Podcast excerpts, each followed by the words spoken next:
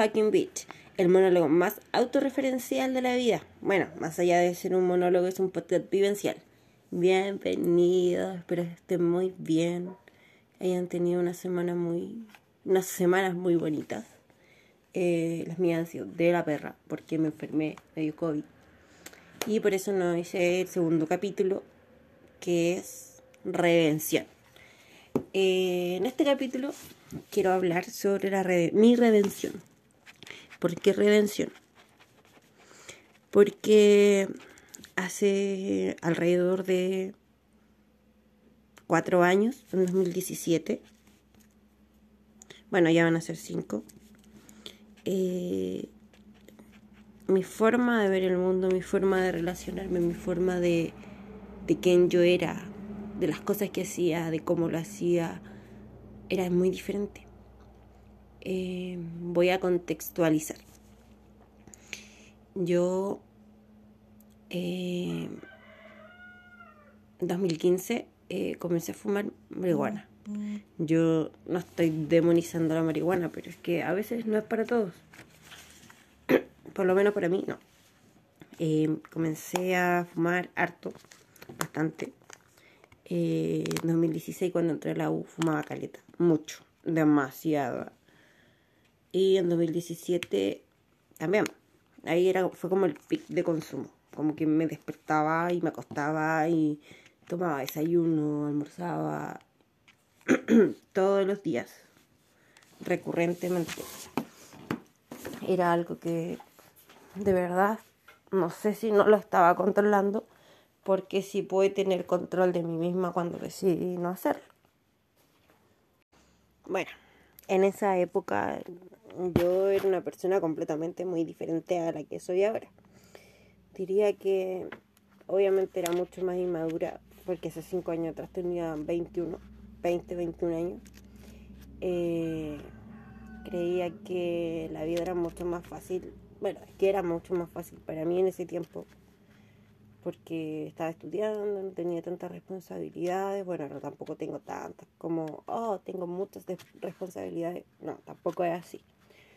Eh, pero sí creo que con el tiempo las prioridades, la forma de ver la vida va cambiando y sobre todo cuando ocurren cambios tan drásticos como el dejar de fumar. Porque sí, yo fumaba todos, todos los días, a cada rato, todo el día. Eh, gran parte lo hacía por evadir, eh, porque con el tiempo he ido reflexionando de por qué yo fumaba tanta marihuana. En realidad era porque sí tenía una desconexión de mis emociones. Yo no quería sentir y la marihuana me hacía sentir bien porque me hacía sentir sentimientos bonitos, y no sentimientos feos, porque yo tenía una mayor conexión hacia los sentimientos malos, como la rabia, la pena, la ira, y estaba completamente desconectada de sentirme feliz, de sentirme tranquila, en paz, como que no podía conectar ni siquiera con personas, yo no conectaba, nunca conecté con las personas, eh, solo con personas puntuales lograba conectar me costaba demasiado conectar con las personas. No es como que diga, oh, ahora conecto muy bien con todo el mundo, pero sí tengo más capacidades de poder hacerlo, de poder empatizar, porque me voy de extremo a extremo, como que mis sentimientos son de mucha empatía a no sentir empatía. Como que eso igual es extraño en una persona súper sensible. Pero, bueno, yo de verdad creía, porque yo de verdad sentía que al fumar marihuana me sentía muy conectada, muy en paz, muy, muy conectada con todo, con la naturaleza. Era como una conexión muy grande que yo sentía.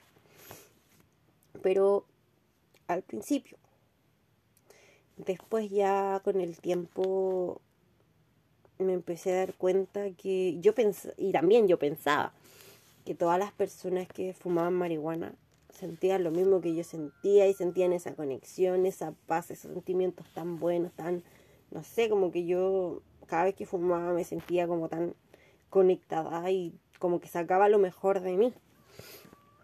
Y bueno, empezaron a suceder cosas, no voy a revelar qué cosas, pero me empecé a dar cuenta que la mayoría de las personas que fumaban mucha marihuana era porque estaba ocultando algo de sí mismo, como que no quería verse, como que quería...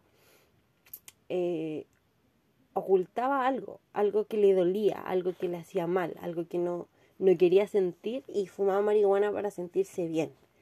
Del mismo, era lo mismo que también yo hacía, porque yo también tenía esa desconexión y quería, ya no quería no sentirla, quería conectar con, con todo.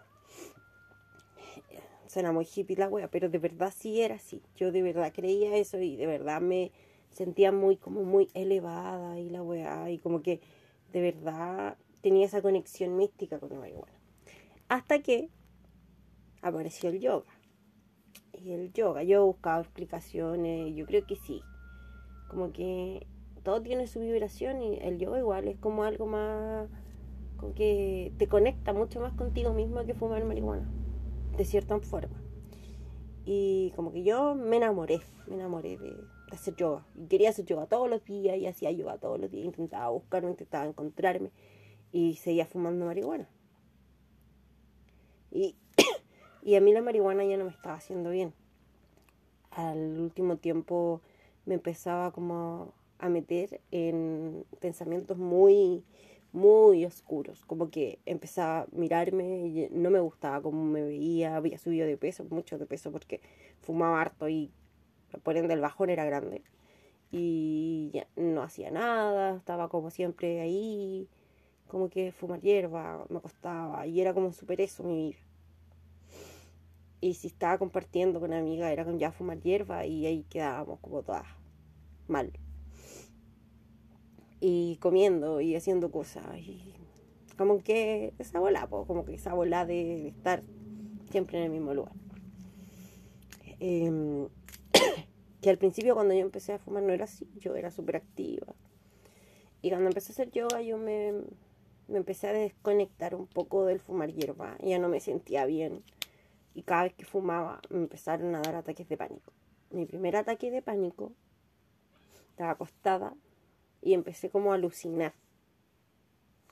Y fue horrible y me asusté. Yo dije, ¿por qué fumo hierba y me pasa esto si esto nunca me había pasado? Y después volví a fumar y me volví a pasar y cada vez que fumaba me daba un ataque de pánico porque ya me había dado ya me había dado el ataque de pánico cuático de alucinar, entonces cada vez que fumaba pensaba que me iba a pasar eso. Y cada vez que fumaba empezaba a pensar cosas que ya no me gustaba yo, que, que y hay cosas que no son compatibles, como el no cuidarse, a uno mismo, no amarse, el tener, no sé, el hacer cosas que tal vez no, no son correctas, políticamente correctas con uno mismo o con una misma, a veces no, no van de la mano con el fumar marihuana. Y también va mi decepción ante la gente que fumaba marihuana. No todas, yo sé que hay gente buena, pero en su gran mayoría la mayoría de la gente que fuma, desde mi perspectiva y de lo que yo he visto, puta, están ocultándose a sí mismos. Y por ende tienen muchas heridas. No, no nos queremos ver. Y es porque ese vernos es doloroso, muy, muy, muy doloroso. Yo después cuando ya dejé de fumar, eh, tuve que afrontar mi realidad, que había debajo, porque la solución para los ataques de pánico no fue el, dejar de fumar marihuana, no, ese era al principio. La marihuana es una parte, una parte muy pequeña de, de un gran eh, acumulación de cosas y, y de problemas que estaban ocultos bajo la alfombra. Eh, bueno, en 2018 ya había dejado de fumar hierba, ya no fumaba tanto, fumaba como una un poquito cada meses, cada dos meses, tres meses. Nunca la dejé al 100%, hasta que llegó la pandemia. Eh, fumaba a veces, pero ya no era lo mismo, ya no sentía esa conexión, como que perdí la conexión. Pero gané ataques de pánico, eso sí. Los ataques de pánico duraron muchos años, de 2017 a 2000 2020, a finales de 2020 recién me pude deshacer de todo lo que me había provocado. Y de, es que en realidad el ataque de pánico no era culpa de la hierba. Nunca fue el problema la hierba, pero sí gatilló que yo todo lo que tenía como adentro saliera. Y a muchos yo creo que les pasa. Yo conozco muchas personas que les pasa que ya no pueden fumar hierba porque les dan ataques de pánico. Eh, el dejar de fumar hierba y enfrentarte a mucha gente que fuma hierba. El ver diferente. No es que vaya a ser mejor o peor persona por fumar hierba, pero sí eh, al haber estado fumando. Perdón, perdón, perdón. Ay, pinche COVID. Al haber estado fumando eh, mucho, mucho tiempo y después dejarla de un día a otro, tu cerebro ya no está produciendo lo mismo. Ya no es igual. Tu, tu cerebro se cambia. Ya no es el mismo cerebro que tenías cuando fumabas mucha hierba a cuando ya empezaste a dejar la hierba a cuando ya han pasado años que ya no fumas hierba como que tu mentalidad cambia, como que ves las cosas de una forma más, no sé, diferente. Eh, el enfrentarte de golpe con una realidad cruda, porque ya no tenés maquillaje, ya no podéis maquillar con nada la realidad, tenéis esta realidad, tenéis que verla y hacerte cargo. Yo creo que esa es una de las cosas como más, más fuertes de dejar de fumar hierba el ver la realidad desde sin el maquillaje, sin lentes, sin nada y, afrontar la vida. En mi caso era afrontar este, estos ataques de pánico que tenía que encontrar alguna solución. Busqué mil formas de, de terminar con los ataques de pánico. Que si probé todo, sí, yo creo que sí. Probé todo, todo, todo, todo, todo, todo, todo lo que, lo que pude probar lo probé. ¿Qué me funcionó? Todo. Todo funcionó, todo, Es que todo ayuda, todo. Creo que probé todo menos medicamentos. Pero porque soy porfiada y tampoco sabía cómo ir a, no sé, decir no, quiero tomar medicamentos y tomarlos. Porque para mí, el tomar pastillas en ese tiempo, en esos años, tenía una connotación muy negativa. Ahora sí, entiendo que hay gente que no puede sin pastillas, que no todas tienen la misma experiencia y que sí hay personas que ese sufrimiento es muy grande y los, no sé, los puede llevar a un suicidio o a, no sé, a otros problemas más graves. La verdad, sí, para mí fue terrible. No fue fácil. No fue nada fácil eh, vivir constantemente teniendo todos los días ataques de pánico por diferentes cosas, porque estos ataques de pánico fueron mutando, dándose vueltas, cambiando, al principio eran por nada. Yo cuando me empecé a sentir mal, dejé de fumar, al tiro, por 11 días, pero los ataques no se iban. Y mi primer ataque de pánico real terminó en el hospital. Fue horrible. Después ya cuando los conocí, ya dije, esto es un ataque de pánico me voy a morir, ya, pero voy a esperar morir lentamente. Después ya pasaron los, el, pasó un año, dos años, 2019, eh, y empecé, seguí buscando respuestas, seguí conociéndome a mí misma y, afrontando todo, porque es difícil tener ataques de pánico y rodearte de gente que, de gente que nunca lo ha tenido y no sabe lo que tú sientes, no, no te entienden que se te va al aire que de un momento a otro tú podías estar lo más bien y te asustaste por algo que para otros es insignificante y es algo que inconscientemente es algo muy grave, que se te vaya el aire, que te palpite el corazón, que te duela la guata, que, que, que te quedes que sentáis que ya no está ahí presente y que dure horas, como puede durar minutos, puede durar horas. Y eso es terrible. Yo creo que es una de las cosas muy terrible porque manejar la mente en un estado así es difícil y aprender a hacerlo. Después ya cuando sabes lo que es un ataque de pánico, se puede controlar un poco mejor. Pero el miedo a veces gana. A mí me fue mutando y mi relación con la hierba fue cada vez más lejana. en 2019, pucha, era una vez cada mucho tiempo, tres meses. Y sí, pues, a veces sí extrañaba el estar en la misma que todo el mundo. De cierta forma, igual me tiré un poquito más para el copete. Dije, ya voy a empezar a tomar un poquito más, tal vez para reemplazar. Pero, bueno, eran tonteras que pensaba en ese tiempo.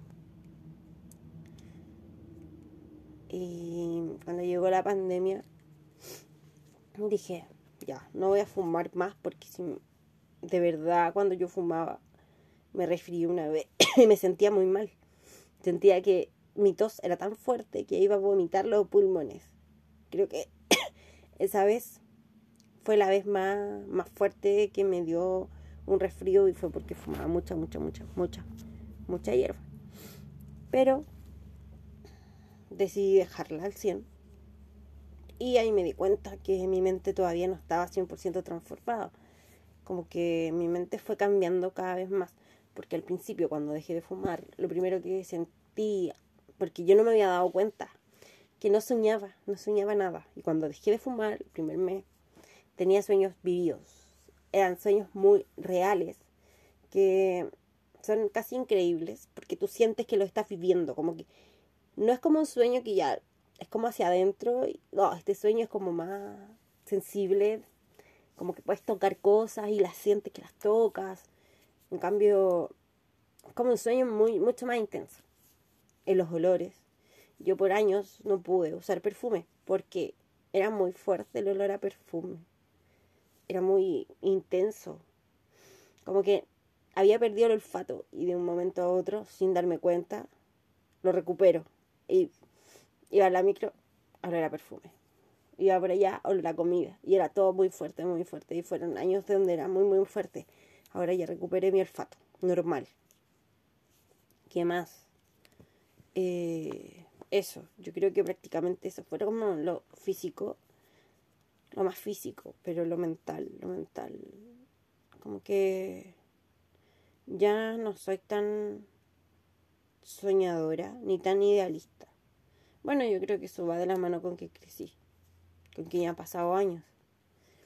Pero sí siento que el ver la vida con ojos más sin maquillaje es una gran prueba. No todos lo podemos hacer. A veces cuesta. Por ejemplo, el enfrentar esos ataques de pánico, sí, sin maquillaje, sin nada. Eh, habían días que yo decía, ya no quiero vivir más esto es horrible. ¿Por qué doler, vivir duele tanto? Yo creo que esa era mi frase que decía a diario. ¿Por qué doler? ¿por qué vivir duele? Perdón. ¿Por qué vivir duele tanto? ¿Por qué, ¿Por qué? Ya no quiero vivir. Y la mayor parte del tiempo decía que ya no quería vivir, pero yo creo que yo no era que no quería vivir, era que ya no quería sentir eso. Y, y es complejo, es complejo aprender a manejarlo, es complejo relacionarte desde un lugar de vulnerabilidad, porque al estar con ataques de pánico, al tener constantemente ataques de pánico, obvio eres una persona súper vulnerable. No digo que eres menos, sino que más vulnerable, porque tú te sientes muy vulnerable, porque si te expones a ciertas situaciones y que crees que puede darte un ataque de pánico, vas con miedo, vas con susto, no sabes si, si realmente tu cuerpo va a reaccionar o si va a ser un día feliz o va a ser un mal día eh, no sabes si yo llegué a un punto en que no quería hacer nada, no quería hacer ejercicio, no quería andar, moverme porque me daba miedo que me diera un ataque, porque sí, porque mi mente creía que yo estaba enferma. Pero después me tuve que, me empecé a atrever a mover, a mover, a mover, a mover. Y dije, no, no estoy enferma, estoy sana. Y tengo que moverme porque si no, me voy a morir. Y ni siquiera de una enfermedad como física, sino mental. Porque sí, los ataques de pánico son una enfermedad y que cuesta, cuesta liberarse de ellos. No es imposible, pero sí cuesta. Cuesta conocer cada síntoma, eh, aprender a calmarte a ti misma. Esas son cosas que, pucha, ay, que cuesta. El decir, no, yo sé que me está sucediendo, esto es un ataque de pánico, voy a hacer esto y esto y me voy a calmar. Yo evito cosas, no, no tomo cosas que me alteren para poder mantener esta tranquilidad de mi cuerpo, porque si yo me empiezo a alterar, al tiro mi cuerpo empieza como a acelerarse, entonces no es que viva, viva la vida más lenta, sí, tal vez sí, pero no tanto. Es que no consumo cosas como café, como té, que me alteren. Tampoco estoy tomando copete.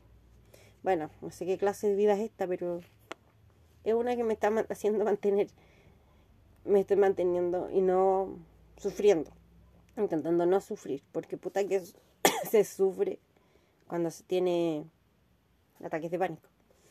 Y esa es mi redención. Mi redención es el haber dejado de fumar hierba, el haber visto la realidad con, con otros ojos, el, sin anteojos, con los ojos de ti misma, de poder observar, de poder sentir conexiones por ti misma. Y no por la hierba. Yo no digo que la hierba sea mala, de ningún punto digo que la hierba sea mala, si al final solamente eh, cuando es mala cuando abusamos de ella. Y no, no la tomamos con el respeto que debe tener. Como cualquier otra planta que de poder. Sí por la igual es una planta de poder sí te hace sentir conexiones al principio, pero si tú abusas de ella, te va, te va a maltratar, te va a tratar mal. De una u otra forma. Por eso lo más importante es el respeto. Respeto por cosas que tal vez a veces normalizamos. Porque sí, por la mayoría fuma hierba como para carretear y la cuestión. Yo también lo hice en su momento. Pero al final tampoco me trajo buenas cosas una buena vida. Y yo no digo que la gente que fuma hierba deje de hacerlo, porque cada quien ve cómo vive su vida y si te hace feliz y si estás bien y no tienes, no tienes como complicaciones físicas o mentales, dale, hazlo. Pero si, si lo tienes y también si quieres como probar una vida diferente sin o ir por otro camino también yo observo mucho a, la gente que fuma marihuana. Ya no es el mismo perfil que antes. Antes, no sé, era diferente. Como que veo a los niñitos de ahora fumar hierba así como si fuera cigarro. Y no es cigarro. No, nunca lo hacía. Es diferente. No sé qué. qué consecuencias traerá un futuro pero siento que hay que respetar. Hay cosas que uno no, no puede ir por la vida como haciéndolas a lo loco, porque todo tiene consecuencias. Tarde o temprano, todo pasa factura. A todos nos ha pasado factura la vida alguna vez. Y por eso hay que ir con cuidado. No digo que hay que ser como una persona que no hace cosas, sino que ir con cuidado y pensar las consecuencias y yo creo que eso es parte de la vida, el crecer y darte cuenta que es necesario a veces eso, el pensar, el reaccionar, el alejarse a veces de las cosas que tal vez no te hacen tan bien, porque yo sí creo que hay personas que sí les puede hacer mal y siguen fumando, o personas que tienen problemas mentales como depresión, o tienen no sé, otros problemas y siguen fumando y cuando fuman les hace muy mal. Porque yo creo que si hay personas que cuando fuman hierba y tienen depresión les hace bien. Se sienten bien, están tranquilas consigo mismas. Pero hay otras no, otras personas que cuando fuman se, enfrentan con todos sus demonios y quedan peor de lo que estaban. Y es una falsa ilusión de, que, de, de bienestar que no les está haciendo bien. Y con eso se están llevando todos con ellos porque al final eh, hay situaciones que no, que no se pueden controlar, a veces. Y bueno, esa es mi redención. Mi, mi redención es el haber dejado de fumar hierba, el haber descubierto que sí se puede ser feliz de fumar hierba y también sin copete, porque yo antes pensaba que no se podía disfrutar la vida sin uno o el otro pero sí se puede. Sí, puedes ser feliz, puedes ver la vida de otra forma, puedes conectar con personas. puedes mirar la naturaleza desde tus ojos naturales, sin máscaras, sin anteojos, sin nada. Solo observar, conectar, incluso contigo mismo. No es necesario, no es necesario fumar hierba para poder sentirte en unión contigo mismo.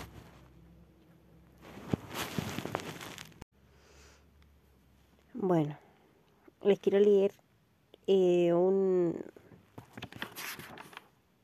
un fragmento de lo que escribí en septiembre de 2020, cuando estaba pasándolo súper mal por, eh, por los ataques de pánico.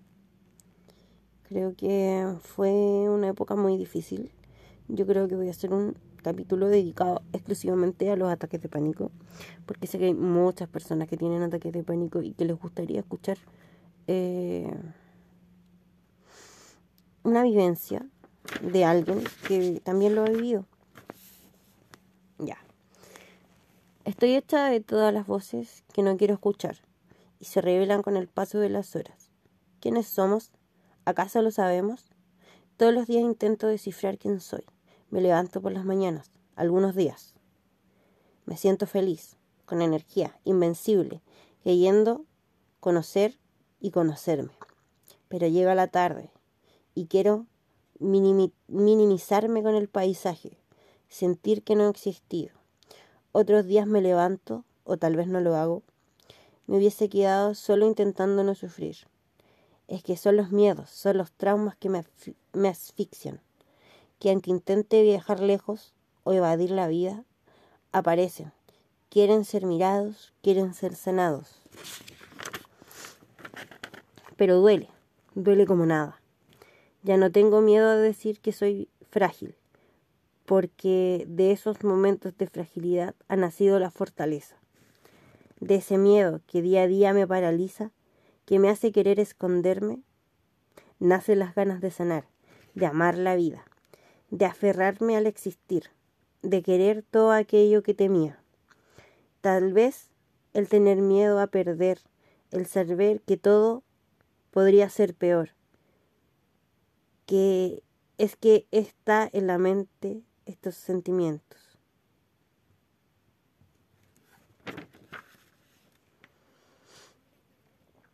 Tengo otro, del 12 de noviembre de 2020. Siento que el mundo se detuvo. Me siento varada en esta realidad. Siento que hay que, que hoy elegir no tomar importancia a lo malo, menos a lo material. Seré un adulto por unos días. Tal vez resulte bien. Esa me da risa. Tengo muchos escritos así, de pensamientos, de porque la vida duele.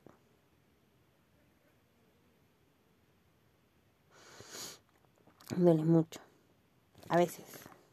Depende mucho de, de cómo estamos. De cómo nos relacionamos con nosotros mismos también. Bueno, esto ha sido el capítulo de redención. Yo creo que... No sé si me faltaron cosas que decir. No sé si pude profundizar lo suficiente porque estoy como no bien aún, pero quise hacer este capítulo, quería hace días quería hacerlo. Primero no lo hice porque estaba empezando a trabajar y ahora porque me enfermé, me costaba hablar. de hecho todavía me da tos cuando hablo. Perdón si tengo tos. Pero eso es más que nada eh, eliminé el capítulo de caos. Creo que este va a ser el primero.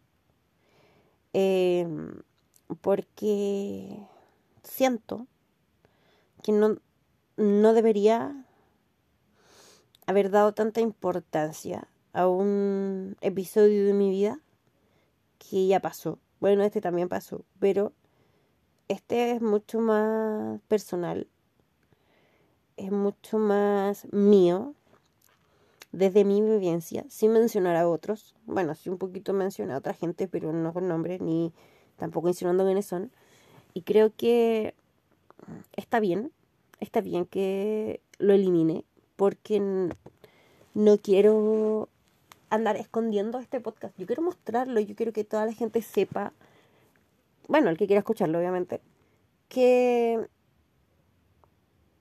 que pienso esto, que he pasado por esto y no quiero andarme escondiendo porque en realidad revelaba como una parte privada de mi vida. Así que eso. Que tengan una linda semana. Estoy pensando en mi siguiente capítulo del podcast. Yo creo que va a ser em, algo que tiene que ver con mi aceptación. Yo creo que se va a llamar aceptación, de hecho. y eso, muchas gracias, que estén bien. Nos vemos en el siguiente capítulo de Fucking Bitch, el monólogo. El monólogo más autorreferencial de la vida. Bueno, más allá de ser un monólogo, es un podcast vivencial y estamos para ustedes. Tengo una página de Instagram que se llama Fucking Beach Podcast, en donde pueden encontrarme, y también en Luna de Agua, que es mi Instagram personal.